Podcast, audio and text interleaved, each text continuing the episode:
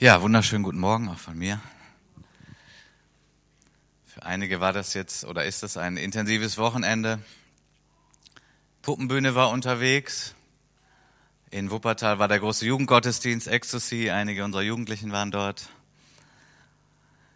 Church Live Wochenende, verschiedene Gruppen. Also richtig gut was los an diesem Wochenende. Und äh, jetzt gehen wir in Gottes Wort. Und ich möchte in dieser etwas losen Predigtreihe über König David weitermachen. Ähm, wir haben uns ja schon damit beschäftigt, dass es immer auf das Herz ankommt, nicht Alter oder Jugend oder Herkunft und solche Dinge. Äh, wir hatten die Geschichte mit Goliath.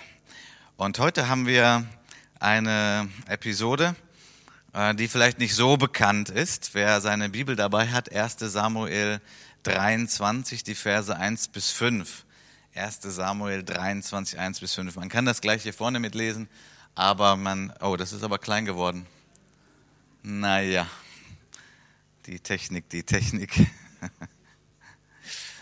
Gut, wenn ihr eure Bibeln aufschlagt, ich warte auch gerne noch einen Moment. Ja. Den David, den mag ich ja sehr gerne. Irgendwie war der im Alten Testament und irgendwie lebte er schon in der äh, in der Gnade des Neuen Testamentes. Er war irgendwie sehr nah bei Gott. Er war ein Mensch, ein leidenschaftlicher Mensch, so mit ganzem Herzen hat er Gottes Willen getan, manchmal auch nicht, war dann aber auch korrigierbar und also ich mag das, diesen Typen David. Ähm, der Keith Green, der hat mal gesagt, I'm bananas for Jesus. Ähm, ich würde das so übersetzen, ich bin verrückt verliebt nach Jesus. Und irgendwie passt es auch auf David, so wie ich ihn kenne, auch wenn Jesus noch nicht da war, aber eben äh, die Liebe Gottes und die Nähe Gottes war da. Und er hat viele Lieder geschrieben, unsere Psalmen, ein ganz interessanter Typ. Und ähm, ja, er hatte dann ja auch zunehmend äh, Verantwortung, Gott hat ihn berufen. Und wir lesen jetzt hier in 1 Samuel 23, 1 bis 5. Und man berichtete David, siehe, die Philister kämpfen gegen Keila und plündern die Tennen. Da befragte David den Herrn und sagte, soll ich hinziehen und diese Philister schlagen? Und der Herr sprach zu David, zieh hin und schlage die Philister und rette Keila. Aber die Männer David sagten zu ihm, siehe, wir fürchten uns schon hier in Juda, und wie sollten wir nach Keila gegen die Schlachtreihen der Philister ziehen? Da befragte David wieder den Herrn, und der Herr antwortete ihm und sprach, mach dich auf und zieh nach Keila hinab, denn ich will die Philister in deine Hand geben. Und David zog mit seinen Männern nach Keila und kämpfte gegen die Philister, trieb ihr Vieh weg und brachte ihnen eine große Niederlage bei. Und so rettete David die Bewohner von Keila. David ist berührt von dieser Situation, dass die, die Bewohner von dieser Stadt Keila, ähm, dass die richtig Ärger haben und richtig Probleme haben. Die Tennen werden geplündert. Das heißt, ich erinnere auch mal an die starke Predigt von äh, Matti die er ja hier vor einigen Wochen gehalten hat. Da ging es ja auch irgendwie um Tennen, also um Korn, das geplündert wird. Und das ist irgendwie kein Scherz oder keine Kleinigkeit. Das geht hier um die Grundnahrung äh, der Leute. Die Philister kommen einfach, die plündern das.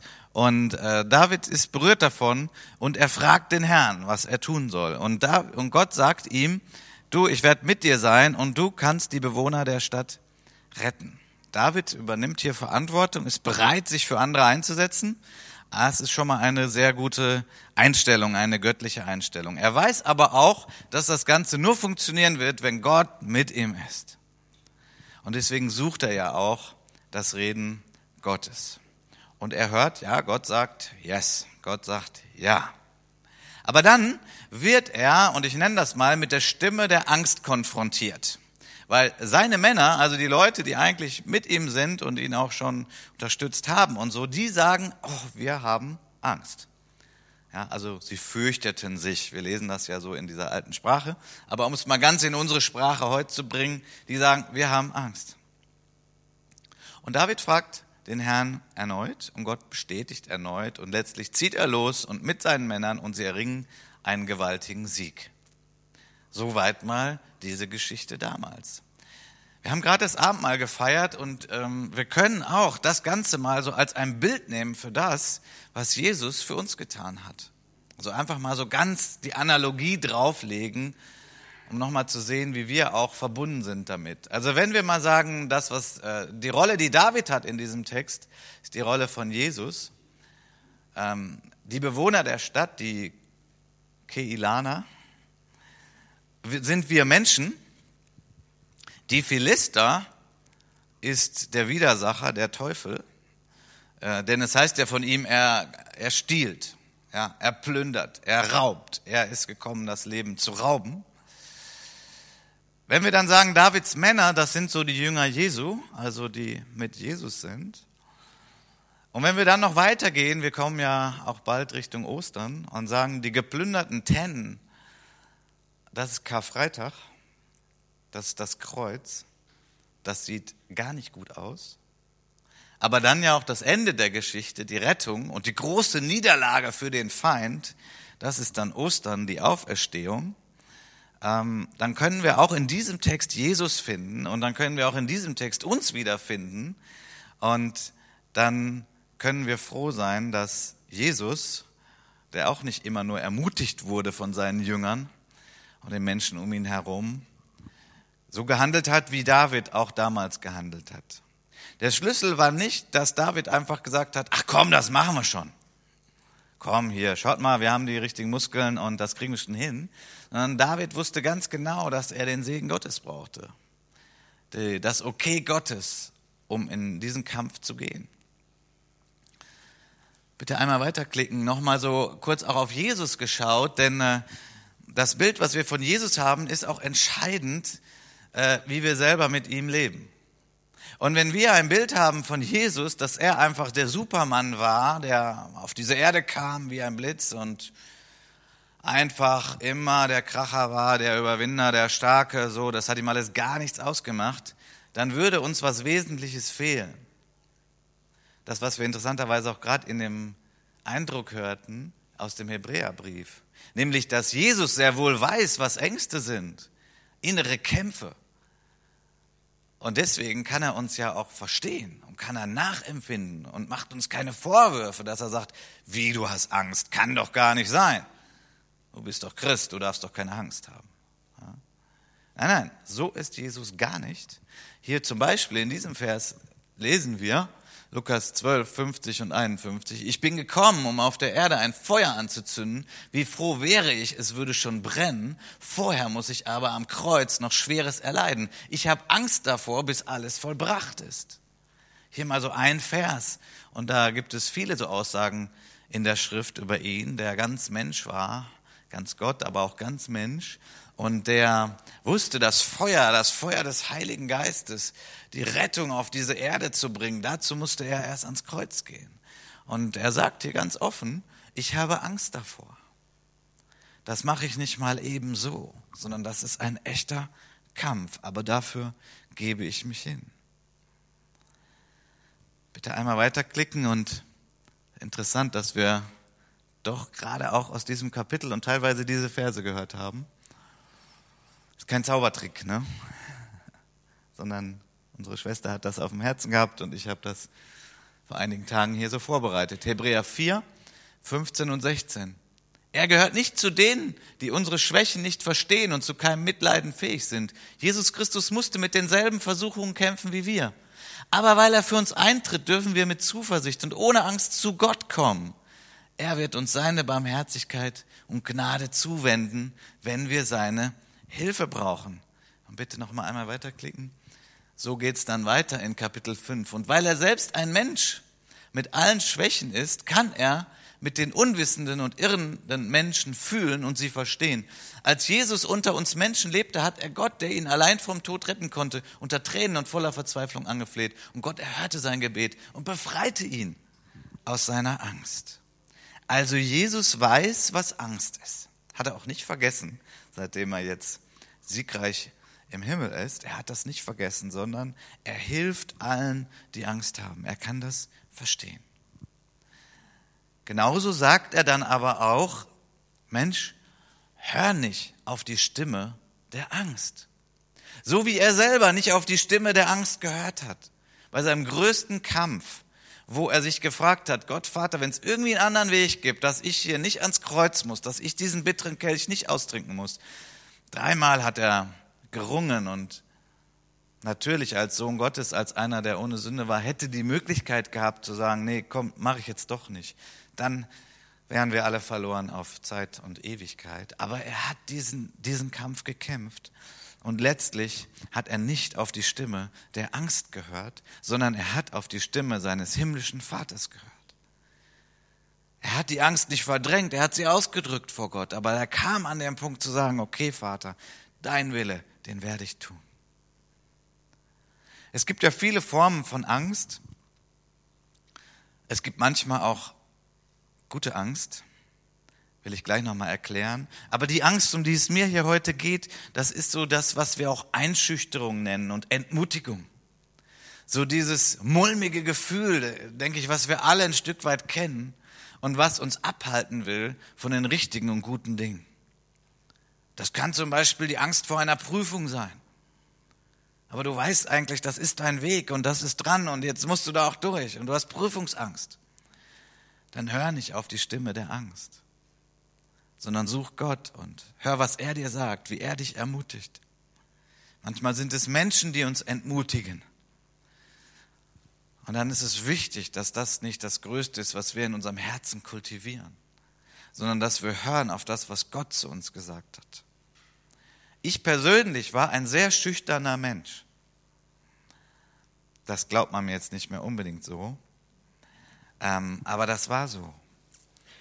Also ich war nicht der, der ähm, sehr gerne in der Klasse an die Tafel ging und da allen erklärt hat, wie es ist. Also Menschen sind unterschiedlich, ja. Die Lehrer unter uns wissen das. Es gibt so die Schüler, die wollen andauernd an der Tafel und allen sagen, wie es geht. Ähm, und bei anderen, das sind die schüchternen Schüler, die, für die ist das eine große Überwindung vor anderen Menschen zu sprechen. Ich war auch so jemand. Ich war schüchtern.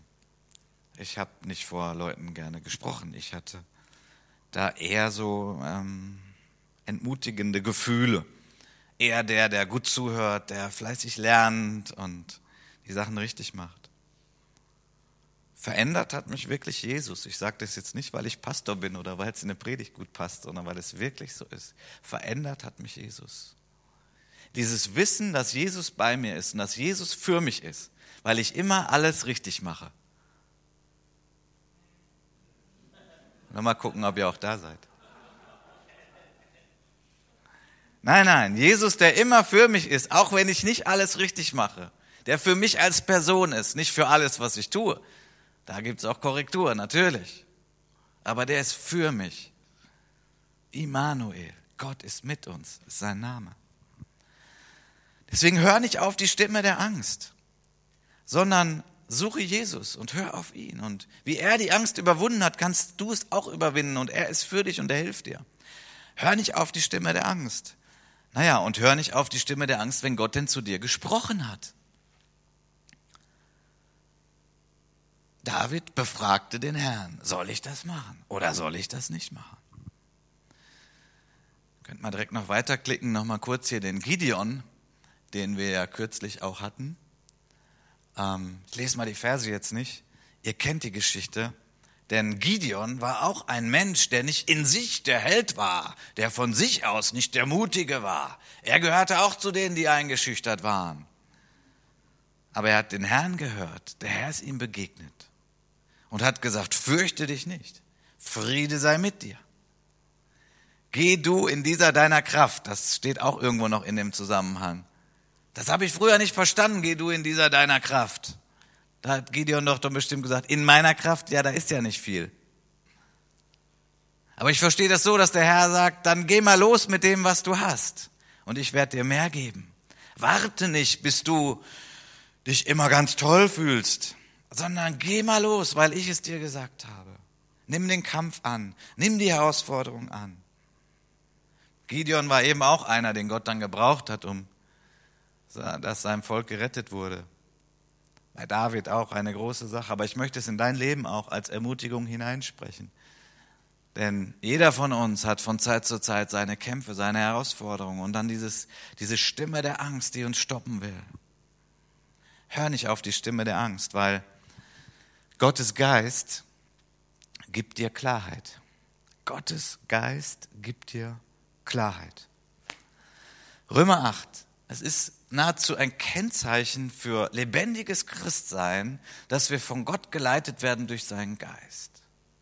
Denn alle, die durch Gottes Geist geleitet werden, Römer 8, die Verse 14 bis 16, alle, die durch Gottes Geist geleitet werden, die sind Söhne Gottes. Denn ihr habt nicht einen Geist der Knechtschaft empfangen, dass ihr euch wiederum fürchten müsstet, sondern ihr habt den Geist der Sohnschaft empfangen, in dem wir rufen, aber Vater. Und der Geist selbst gibt Zeugnis zusammen mit unserem Geist, dass wir Gottes Kinder sind. Und auf der Ebene spielt sich das ab.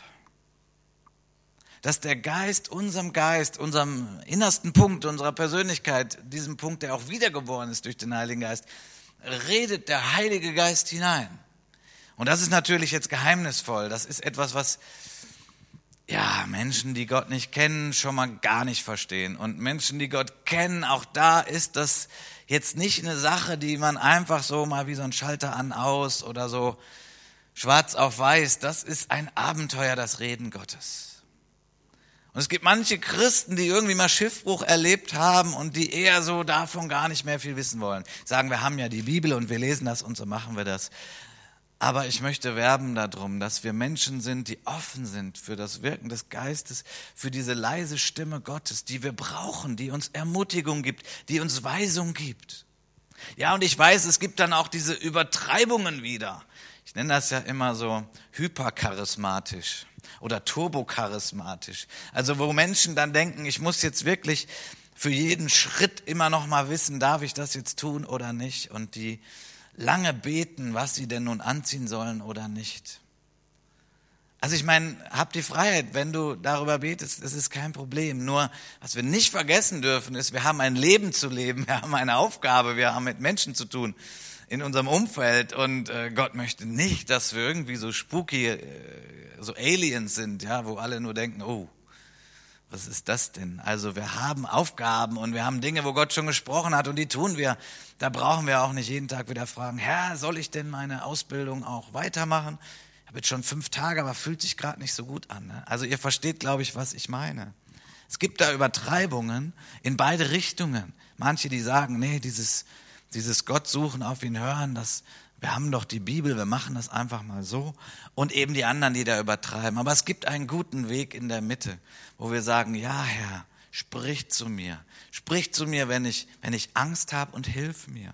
Aber sprich auch zu mir, wenn ich Weisung brauche. Soll ich in diese Schlacht gehen oder nicht? Naja, Gott sei Dank, wir müssen ja nicht in wirklich so eine Schlacht gehen wie David damals, ähm, wo am Ende vielleicht noch Blut fließt und solche Dinge. Aber wir haben ja unsere Kämpfe des Lebens. Und da ist es immer gut, wenn wir Gott suchen und wenn wir ihn fragen und wenn wir Impulse in unserem Herzen haben und daraufhin unser Leben gestalten. Ich sag mal, so größer die Entscheidung ist, so gewichtiger, desto mehr ermutige ich dazu, den Willen Gottes zu suchen. Dann hast du auch ein gutes Fundament, wenn die Kämpfe kommen und kannst sagen, aber doch, ich habe es doch gemacht, weil Gott mich dazu ermutigt hat. Das war doch nicht hier irgendwie mein Ego-Trip, das war doch Gott, warum ich das gemacht habe. Bitte einmal die nächste Präsentation. Hier mal so eine ganz kleine Grafik. Ich habe mir das selber mal so vorgestellt. Ähm, wie ist das mit dem Reden Gottes?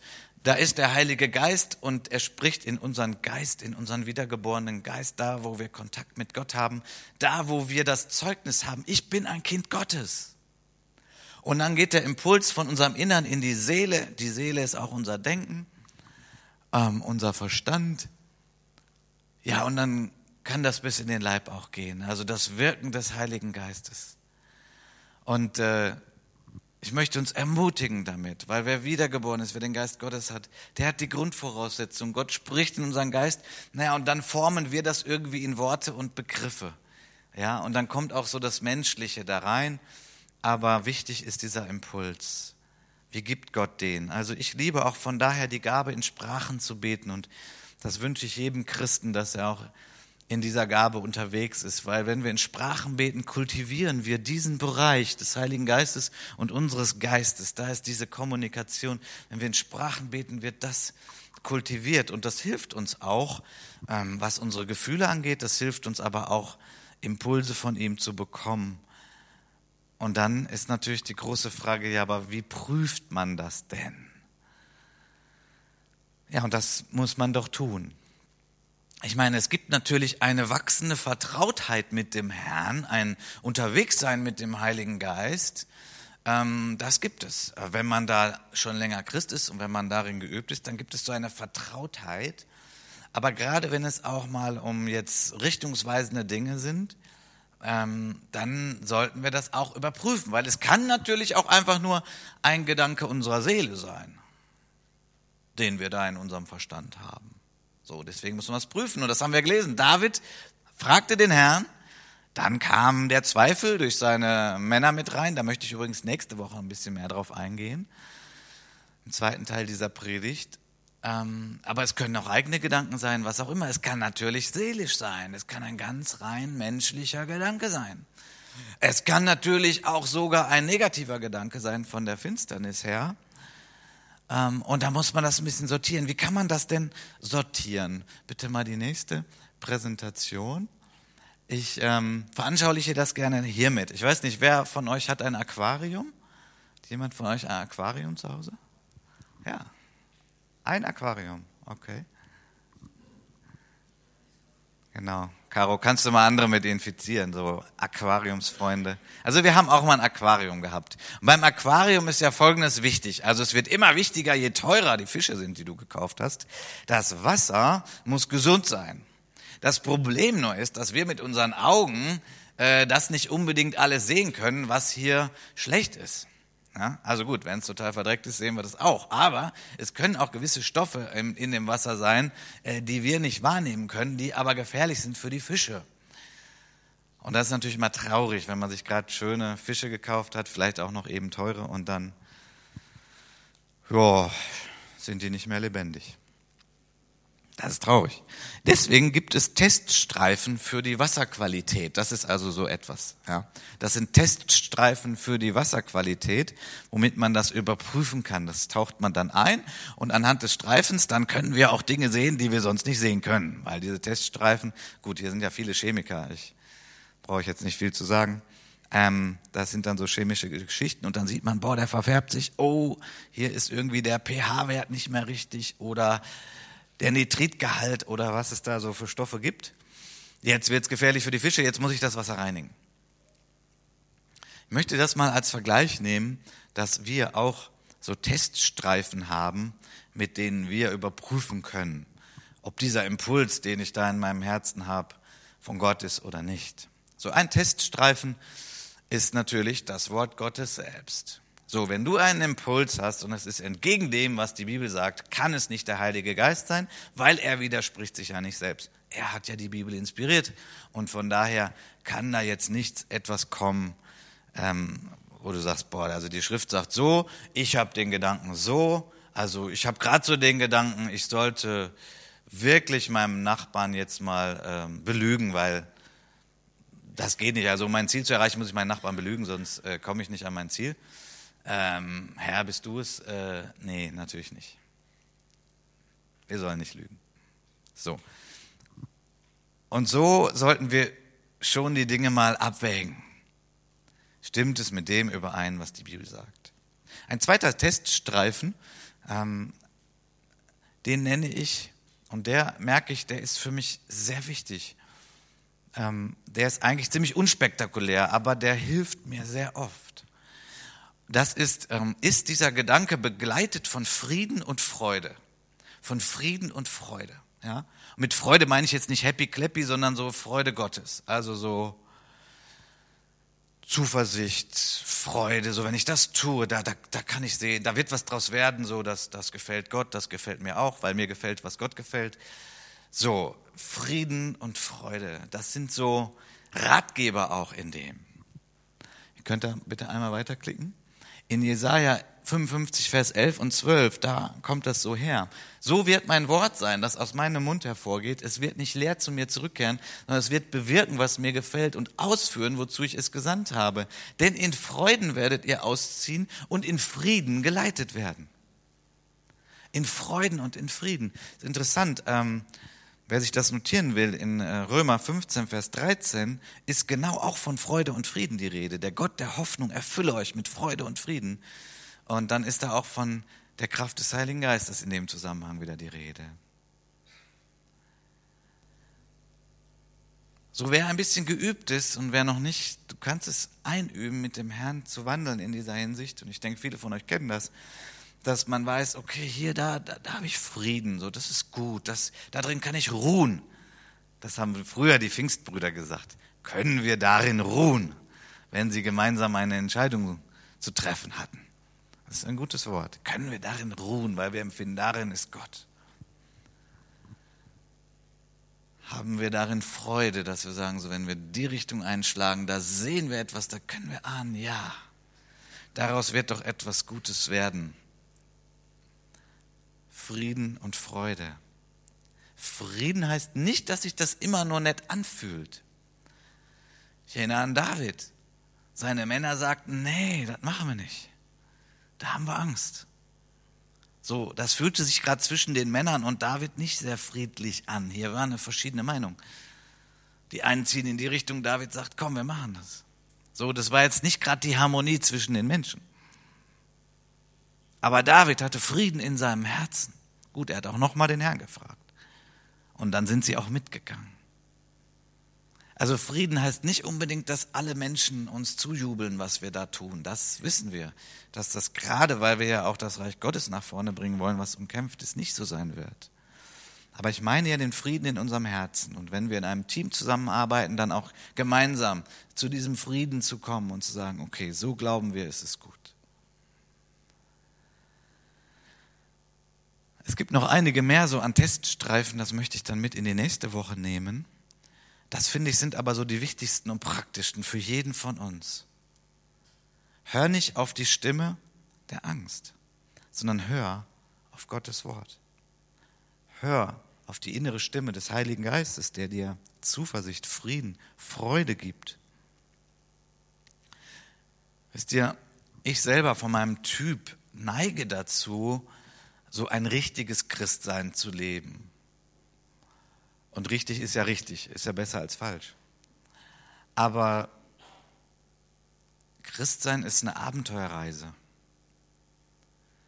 Äh, Christsein ist nicht, ich baue mir da sowas und dann ist es immer gut, sondern Christsein bedeutet, Jesus zu folgen. Und Jesus zu folgen heißt, bereit zu sein für Abenteuer.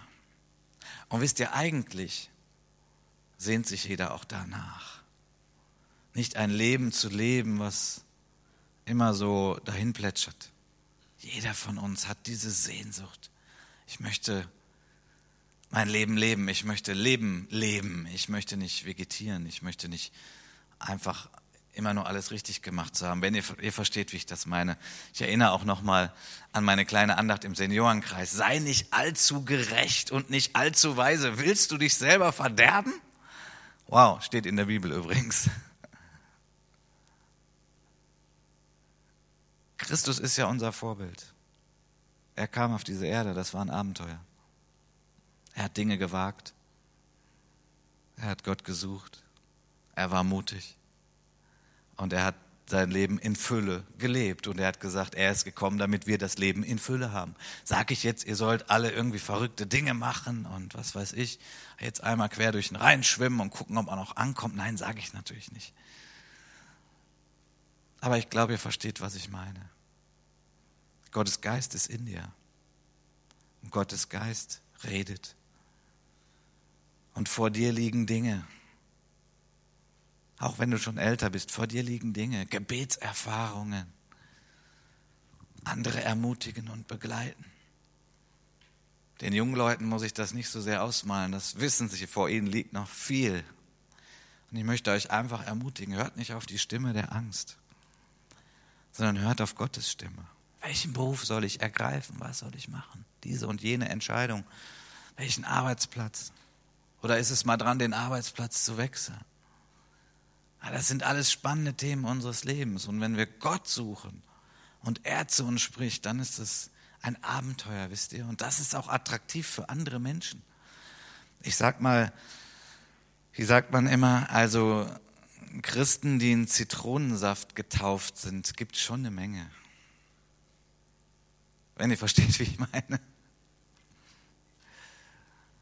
Aber Christen, die sagen, ich kenne Jesus und mit Jesus ist das ein Abenteuer. Ich habe was gewagt und er war mit mir. Ich habe mich weiterentwickelt. Ich bin mal über meinen Schatten gesprungen. Ich habe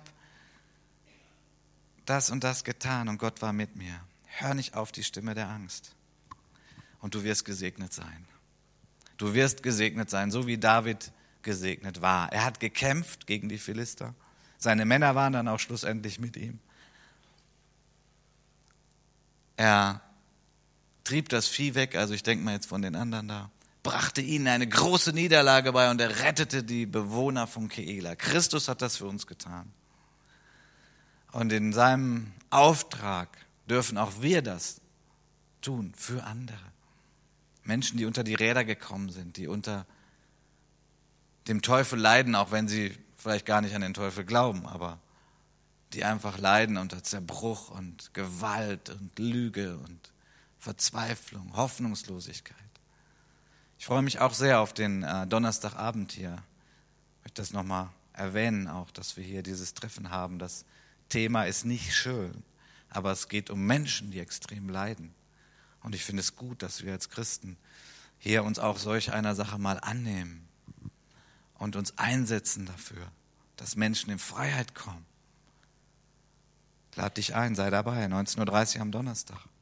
Aber sei auch so dabei, wo du helfen kannst, wo du etwas siehst. Und wage etwas mit dem Herrn, der dich ermutigt und der sagt, hör nicht auf die Stimme der Angst, sondern hör auf Gottes Ermutigung. Amen. Amen.